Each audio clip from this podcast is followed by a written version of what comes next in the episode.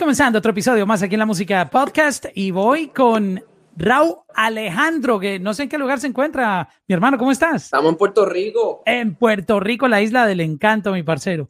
Bienvenido. ¿Cómo están, bro? ¿Todo bien? ¿Todo bien? ¿En casita? Como todo el mundo, tú sabes. Estamos así todo el mundo. Pero produciendo, como, como lo hablábamos hace un momento. No, manteniendo la mente ocupada, trabajando. Esto no nos puede, esto no nos puede frenar, tenemos que seguir para adelante y ustedes sobre todo que son creativos, creo que están viviendo un momento interesante porque pueden estar en la comodidad de la casa creando ideas, ¿no? No, sí, por lo menos en esta etapa de mi, de mi vida, ¿no? Y de mi carrera, pues tengo la, tengo la bendición y tengo los recursos para seguir trabajando desde casa. Y, y, ha, sido, ha sido de una manera positiva, ¿no? Porque tengo el tiempo para dedicarle a un tema, eh, puedo escribir con más calma, puedo estudiar, puedo analizar bien los ritmos, me puedo poner un poco más creativo con los productores, que es algo que no teníamos antes de todo esto, porque el estilo de vida un poco de nosotros un poco más rápido, pero siempre buscándole lo, positivo a lo negativo.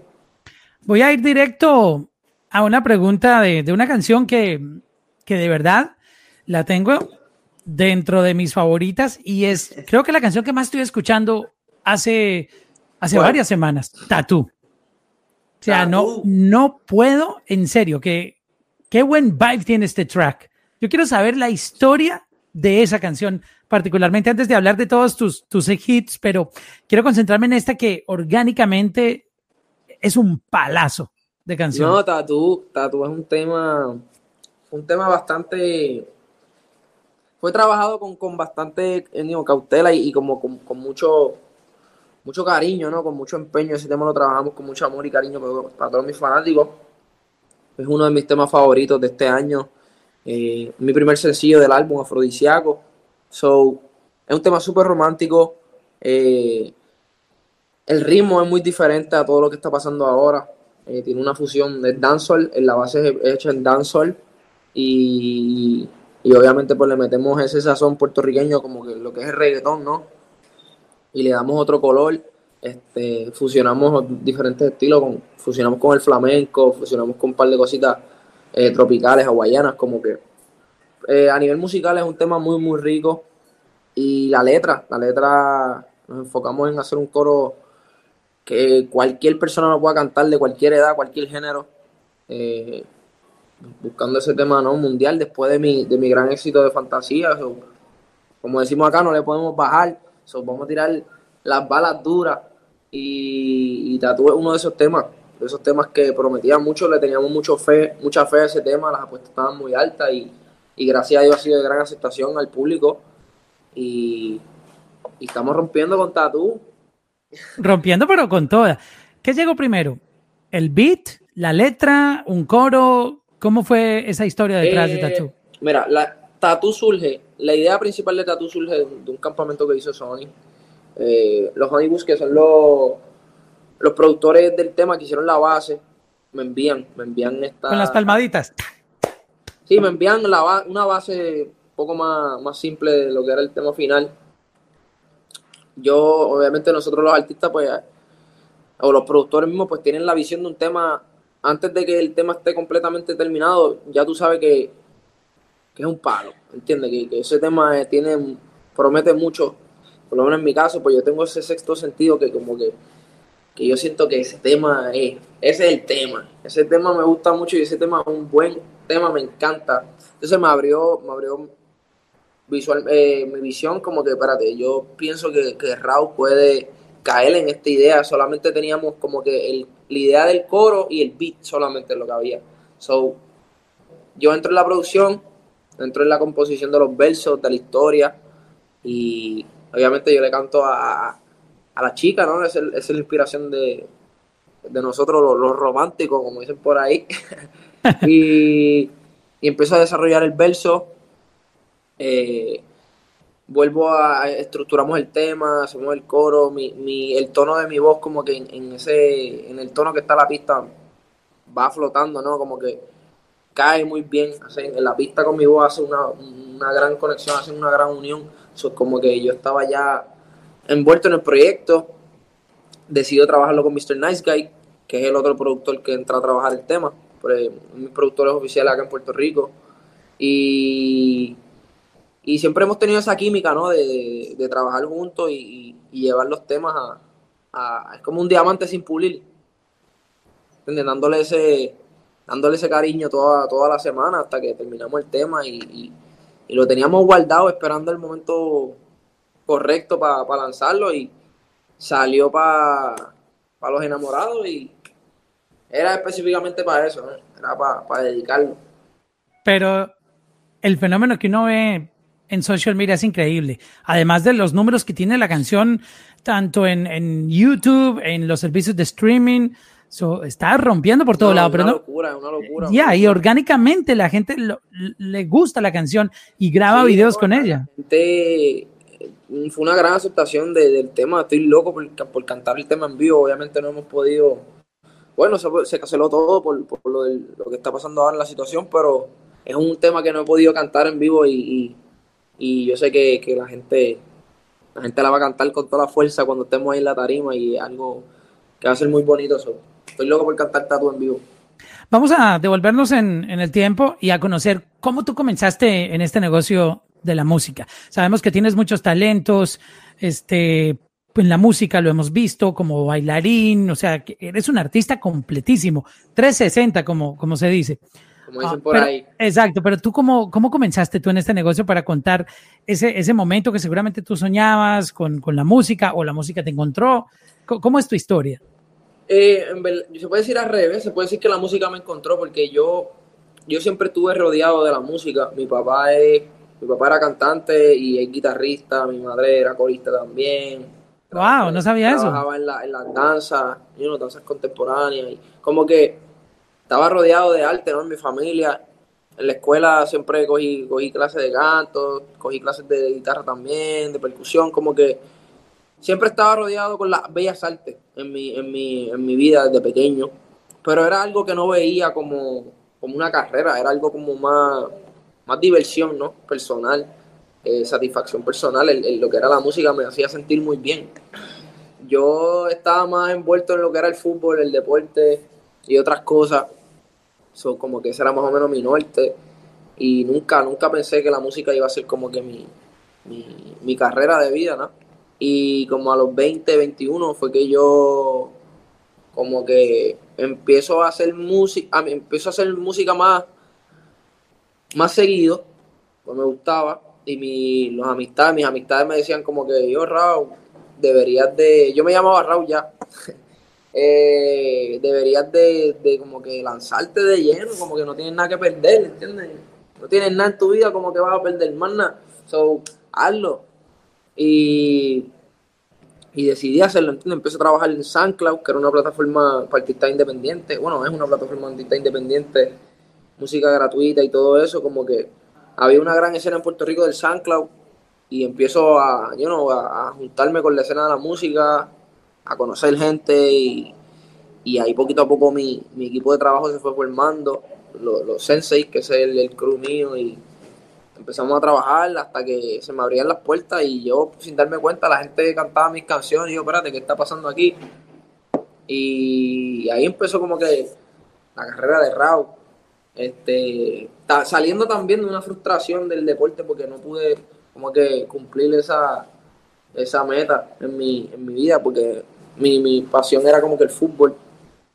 El balompié, el, el, soccer. Wow, no es muy popular en Puerto Rico el, fútbol, ¿no? No, no, no es muy popular por, eh, porque no, el gobierno como que no le ha dado ese, eh, el gobierno se enfoca más como que acá en Puerto Rico son más, más baloncesto, boxeo, béisbol, eh, pelota, exacto. El, el, fútbol como que nunca le han dado ese, pero hay fútbol, en Puerto Rico hay fútbol desde los desde los años 50, 60, ¿entiendes? viejo, fútbol hace tiempo. Aquí hay, muchos extranjeros que vinieron a Puerto Rico a, de años, ¿entiendes? Antes de yo nacer, siempre hubo fútbol, siempre estuvo la selección. Y como que ese era mi, ese era mi norte, ¿no? ¿Y qué jugador de fútbol o, qué es lo que te, te, llevó a tener esa pasión por el fútbol? Que obviamente no, no es parte como de la cultura boricua. Sí, mira, yo, yo empecé, mi, de mi, mi, mi primer coach era, de, era argentino, era, él era de Boca, de Boca Juniors. Boca Juniors. Exacto, y pues tenía una franquicia acá de, de ese equipo y pues eh, habían, habían varios puertorriqueños que los viajaban para allá, para Argentina, para entrenarlos, porque obviamente entrenaban desde pequeños. So, ya habían como dos o tres puertorriqueños que, que, habían tenido la oportunidad de viajar allá, a Argentina, y hacer los tryouts y, y desarrollarse por allá por Argentina. So, eso eran como que de mis primeros, mis primeras metas, ¿no? Como, como, como, como humano, como, como joven.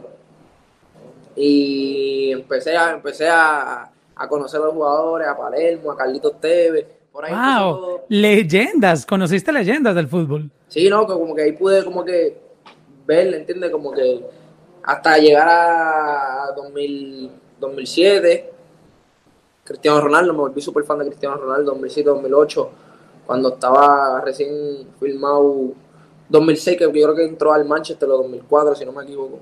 Eso era mi vida, ese era mi mundo. de ahí de ahí siguen Ronaldinho, Messi. A mí hay muchos jugadores que eran inspiraciones para mí, ¿no? Que me motivaban a, seguir dándole la carrera. ¿Y cuál era tu, tu posición en, en, el fútbol? dónde te sentías más cómodo jugando? Delantero, delantero extremo, izquierdo. Izquierdo. le, pegas a la pelota con, con la izquierda. Con la derecha. perdón, con la derecha, exacto. Es al revés. wow. Con la esquina de pub, tiraba al arco. Esa era, esa era mi vida, ¿no? Jugué en la selección, eh, estudié en la universidad con becas deportivas por el deporte. Pude viajar a Estados Unidos. Mi carrera termina cuando hago los tryouts con Orlando City. Y, que me había ido para, para, Florida buscando obviamente más oportunidades en el deporte porque en Puerto Rico no, no tenía salida, ¿no? Y dentro de cosas personales que me habían pasado, problemas económicos, eh, imagínate yo a los 20, 19 años, tengo 27 ahora, eso fue ya, ya vamos para 10 años, ¿no? 10, 8 años, 10, eh, 8 años por ahí. Este, pues me aferré a la música. La música era como mi terapia psicológicamente y, y empecé a hacer música. Regreso a Puerto Rico y en Puerto Rico es como que, que empieza la vuelta así musical. ¿Y cuál fue esa canción que, la gente en Puerto Rico empezó a, cantar de ti, con la que tú empezaste a ver que algo estaba pasando con, la música que tú grababas? Pues si yo te dijera que mi, música, mi primera canción tuvo 100 plays en una semana. Que eso es nada. Real. bueno, eh, es dependiendo, ¿no? Mi, tía, mi prima, mi, pri, mi primo dos amigos míos y creo que la hermana del amigo mío es lo único que escuchaba música, más nadie. Así empieza todo, obviamente. La, mi madre siempre me dijo que lo que está para uno está para uno. Y, y música se fue regando como, como un virus, ¿no? Así que nosotros lo decimos, se fue regando por ahí, por la por, por, el, por el pueblo. Y ese era uno de mis de mis enfoques, ¿no? Como que ganarme el respeto del pueblo. Yo sé que si me ganaba el respeto del pueblo, me iba a ganar el respeto de la industria y de los artistas, ¿no? Y a veces los artistas cuando están empezando se mueren por colaborar con un artista grande y real eso no es la eso no es la salida, ¿entiendes? Para pa, tú ser alguien grande en la vida. Yo digo que si te ganas el, el, pueblo, que el pueblo es el que va a hablar por ti. esa fue mi primera meta cuando entré en la música. Pues imagínate, y has tenido el respaldo y la, oportunidad de trabajar con gente durísima en la industria, incluyendo Farruko, Nicky Jam, Wisin, Chencho Corleone, Anuel AA, Nati Natasha. ya después que tú te ganas al pueblo, que es una tarea también bastante difícil, el pueblo empieza a hablar por ti, ¿no? El pueblo empieza, el pueblo son los que te riegan, riegan tu música por ahí. Obviamente la industria empieza a conocerte y empiezan esos primeros artistas grandes a, a tener ese acercamiento hacia ti, admiración, porque obviamente nosotros los artistas, por lo menos yo, respeto a los demás artistas porque hacen lo que yo hago, hacen arte, ¿no? Hacen música. Y todos nosotros somos fanáticos de la música. Y estás entrando en una escena donde pues todos hacemos lo mismo, so, nos consideramos como colegas y compañeros de trabajo. Y entonces ahí empecé a tener los primeros acercamientos con artistas grandes, ¿no? Y, de los primeros que me que tuve esa llamada fue Nicky, Nicky Jam, Chencho Corleone, Farruko, este, Hay unos, hay unos cuantos, Zion, eh, de la gueto, yo empiezo, empiezo a conocerlos a todos poquito a poco. Todos tienen un, una gran eh, respeto hacia mí, admiración también, ¿no? Como artista nuevo, todos dándome buenos consejos y, y poco a poco, poco, a poco conociendo lo que es la industria, lo conociendo lo que cómo, cómo va corriendo la vuelta y madurando también, porque nosotros artistas maduramos cada, cada año, vamos madurando, vamos aprendiendo cosas. Y así todo, así todo empezó hasta hoy día. Amigo, todo ha sido un proceso en mi carrera. Yo digo que lento, pero, pero seguro, ¿no? Certero y, construyendo una base bastante firme, bastante fuerte. Y sobre todo, como tú lo mencionas, con el respeto de, tus fans y de la gente de la industria. Es muy importante. Porque hay mucha gente que entra y, y tú sabes, como con esas ganas de protagonismo, pero ¿dónde está la música? ¿Y la música para cuándo? ¿Los hits para cuándo? Tú calladito, sin, porque veo que tú no eres, como dicen ustedes en Puerto Rico, de esos que frontea y está como llamando la atención por otro lado, menos con, con música, que es a lo que te dedicas, sino que la música habla por ti. O sea, uno no te ve como ese artista que está fronteando todo el tiempo, eh, tú sabes. Eh, sí, porque hubo una época en la industria que como que la música se echó a un lado y era más el personaje del artista. Exacto. Era más un entretenimiento ya, se estaba como que mezclando las cosas. Yo no, yo siempre me mantuve firme en hacer música y que la música hable por mí. Y, has logrado eso. Mira, por ejemplo, ahora con uno de tomar recientes sencillos, Ponte pa' mí. O sea, la gente está loca escuchando esa canción también. o sea, no, no, no, no das break. No das break. O sea, que es un palo y sigue otro. No dar break. No podemos dar break. Es como yo soy bien competitivo, ¿no? Soy bien competitivo, creo que eso lo, lo, desarrollé en el deporte del fútbol de pequeño. Y la música lo veo como un deporte también. digo que el deporte y la música van de la mano y veo la música como un deporte. Y si yo no, si no hago música un día o dos, ya me siento que, que, estoy hablando de condición física, como que me mantengo bien agresivo, ¿no? Como que trabajando. Y de eso se trata. Oye, ese nombre que le pusiste a tu álbum, que próximamente va a estar eh, disponible, Afrodisíaco, este, y Tatú, o sea, eh, que viene también ahí, que va a estar. Háblanos de ese concepto. ¿Va a ser un álbum un poco sensual, muy, muy, digamos, eh, como dice Dalex, música para mojarte, bebé? Dalex tiene esa, esa frase. No, nosotros, obviamente, mi, yo empecé cantando RB, ¿no? El RB es una música bastante sensual, bastante suave, rica para escuchar. Obviamente luego fusioné con el dance, el reggaetón, el trap, como que hay diferentes géneros, pero el álbum de Afrodisíaco musicalmente es un álbum que va a tener mucha variedad de música, pero es dirigido hacia la mujer, ¿no? Yo soy un artista que le canto a las nenas y como que ese es mi público, bastante romántico, bastante sexy. So, Afrodisíaco lo, lo sacamos, ese nombre me surgió, ¿no? digo que buscarle el nombre a los discos son bastante, es bastante complicado. Tuve un tiempo largo buscando ese nombre y un día en la noche me salió afrodisíaco. Y realmente el, significado de, de, afrodisíaco es como que mi música es placer para tus oídos. de ahí sale el nombre de afrodisíaco. No, no, no, no del no literalmente lo que significa la palabra afrodisíaco, es que la música que yo hago, pues, es un afrodisíaco para, usted, para, para, para ¿no? Para, para el placer del cuerpo, para el placer del alma. Y, y por ahí me fui en la línea del concepto y la visión. Salió Tatu primero, salió Ponte para mí ahora, que es el segundo sencillo. Y, y, y por ahí vienen muchos temas más. ¿Cómo se te ocurrió para la gente que no sabe la historia de, tu nombre artístico, eh, ponerte Raúl Alejandro, que a propósito, eh, la gente mucha no lo sabe escribir porque escucha Raúl, pero es R-A-U-W w. espacio Alejandro. ¿Cómo sale la idea de, llamarte así, que es bien, bien original además? Raúl, pues Raúl viene de mi nombre de pila, obviamente yo me llamo Raúl, es mi nombre, nombre de mi padre también. Y y Raúl me decían en la, escuela, en la escuela mi, mis amigos me... Sin la L, solo R-A-U. Raúl. Este, de mis amigos cercanos me decían Raúl, no sé por qué, real. obviamente yo creo que en Puerto Rico hablan muy rápido también. Y, y no sé, se, se, pegó ese nombre en la escuela como Raúl.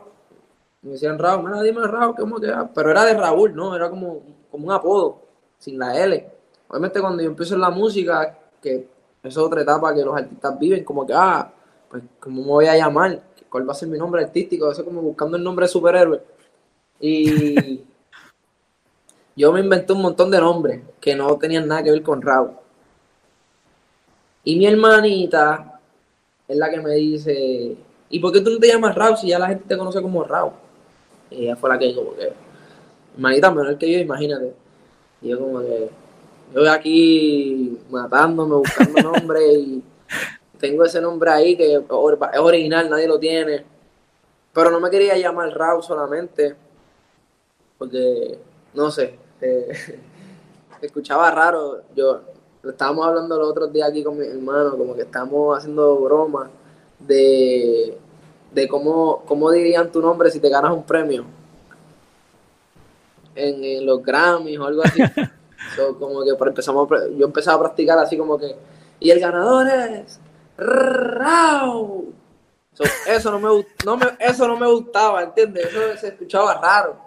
Se escucha Rauro, sí. Falta algo, falta algo. Entonces yo soy bien fanático de, Michael Jackson. Sí, porque, y se escucha con dos golpes duros. Michael Jackson, Raúl Alejandro, duro. Mike Anthony, Ricky Martin, eh, Justin Timberlake, Chris Brown. Eh, a mí hay un montón de artistas famosos. Por lo menos los fanáticos James Brown, como que Elvis Presley, como que ese tipo de artista que marcó mucho en la historia, pues tenía como que esos dos nombres fuertes. Entonces, Alejandro es mi segundo nombre y es el nombre de mi abuelo también. sí, Alejandro es un nombre poderoso, además. Y dije, yo me voy a llamar Raúl Alejandro, yo pienso que puede ser un buen nombre. No me llame Raúl Alejandro porque Raúl siento que es un nombre como de don de don, de don, de viejo. Exacto, vaya a la tienda de don Raúl, dígale que le fíe, por favor, ahí un... Yo vamos a, ya me pueden decir don Raúl, cuando sea viejo no me va a molestar. Ahora, dígame Raúl. entonces, ensayaste lo, del, lo del Grammy. Es mi madre y cuando está molesta. y, y mi abuela me dice Raulito, obviamente porque mi país se llama, se llama Raúl. Espera, eso toma. Y entonces este, ¿qué te iba a decir? Pues sale Raúl, sale Raúl, ahí sale Raúl, Raúl Alejandro, pues ese nombre fuerte, como que me llama el Raúl Alejandro. Y cuando me digan los premios ahora sí se escucha bonito. Y el ganador es Raúl Alejandro. ¿Entiendes? Ese flow. Yeah. ya entiendo, ya entiendo la parte. Pero mira, esa visión es perfecta porque es lo que te va a llevar allá. O sea, hay que soñar así como tú lo estás haciendo. Y mucha gente, no, yo cómo voy a soñar que me va a ganar un Grammy. Si, si no lo sueñas, nunca te lo vas a ganar. Tienes que soñarlo y ponerlo ahí, proponerlo y lo, lo vas a lograr. Pues mi hermano, este, queremos enviarte un abrazo desde aquí con mucho cariño. No sé cómo has vivido ya para terminar, porque sabemos que tienes que continuar este, con más compromisos eh, que tienes ahora en este mundo digital de, de videoconferencias. Pero este, ¿Cómo has vivido toda esta cuarentena? Resúmenos un poco, ¿qué, te ha dejado? ¿Qué te ha enseñado? Bueno, ha sido, ha sido bastante... A mí no es, no, es fácil, no es un poco complicado adaptarse a un estilo, de, un estilo nuevo de vida, ¿no? Como que no puedes salir, ¿no? Tienes que trabajar con, lo que está pasando, ¿no? nosotros, uno sangre joven que estamos acostumbrados, yo por lo menos estoy acostumbrado a estar en movimiento diariamente de la noche a mañana no puedes salir de tu casa y ya han pasado más de un mes y pico y uno nunca sabe, uno no sabe cuándo esto vaya a acabar, ¿no? es un proceso bastante, no, bastante difícil. Yo por lo menos en, el caso de lo que está pasando, yo soy asmático, so me tengo que cuidar mucho, ¿no? Oh, de lo que está pasando afuera. Eh, pero lo positivo, ¿no? Lo positivo es que pues estoy cerca de la familia, no tiene tiempo para descansar, para meditar, para, para, reflexionar un poco más, ¿no? y y por lo menos estamos bendecidos, tenemos un techo, tengo comida, tengo, tenemos lo esencial para seguir viviendo y eso es lo que importa realmente de todo esto. nada, yo soy bien, yo soy bien optimista en la vida, solo le busco lo, lo bueno a lo malo siempre. no, no dejo que eso como que me, me, me deje caer, ¿no?